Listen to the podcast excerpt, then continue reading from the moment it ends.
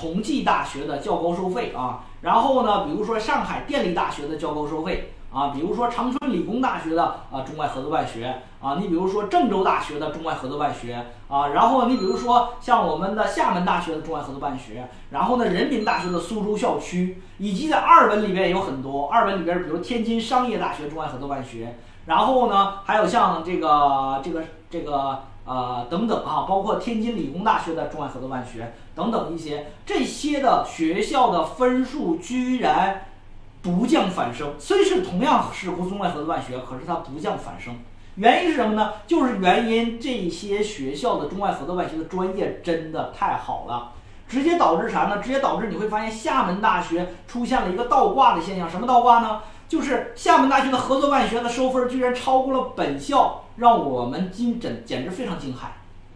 那这里边呢，就为大家发现一个问题，发现什么呢？我们的家长、我们的考生在考虑中外合作办学的时候，学费不再成为第一因素，就是学费不再决定是否上不上的重要因素啊。虽然厦门大学的合作办学学费是好几万块钱，非常的高。可是学费不再成为第一因素，什么成为第一因素呢？就是我能不能进了这个学校，我还能稳定的压中这个学校最牛的专业，这个是我重点考虑的一个非常关键的问题。那么这个从这个角度来说，这个就证明了我们的高考志愿填报从二零一零年到二零二零年这十年的。发展的历程当中，已经改变了什么呢？我们考生和家长对于选学校和压线选学校之间的这样的一个理念。我们的家长不光要进这个学校，还要进这个学校的好专业。所以说现在呢，就成为了我们家长和考生，实际上可能是因为对志愿填报越来越专业，或者有可能对于未来的什么呢？未来的这种呃就业的形式越来越不自信。或者是对于未来的这个自己选择的这种这种专业的这个啥呢？这个如果爆冷的话，这种失望，所以说都决定了啥呢？我们回过头来，在高三报志愿的时候，我们的家长考生他实际上更加的务实，啊，因为什么？厦门大学的中外合作办学就一个专业金融学，那么他本身厦门大学最好的专业就是金融学，所以说他就想到，我就算比这个。我一下稳定压中厦门大学叫中外合作办学，那我就相当于压中厦门大学最好的专业。如果这样来算的话，我还是占着分数优势了啊。虽然我比这个学校最低分高那么四五分，但是我觉得划算。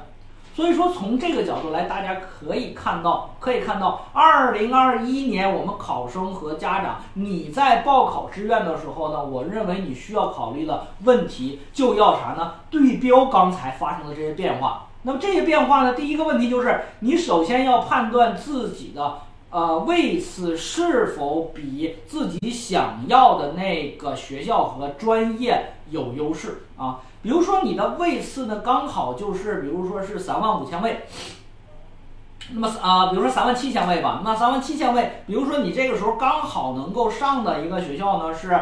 这个上的一个呢，可能上海电力大学的中外合作办学，同时可以考虑河南大学。但是河南大学，你可能河南大学的基本上是三万七是最后一名了。那么三万七在这边上海电力大学可以直接压着中南的中外合作办学。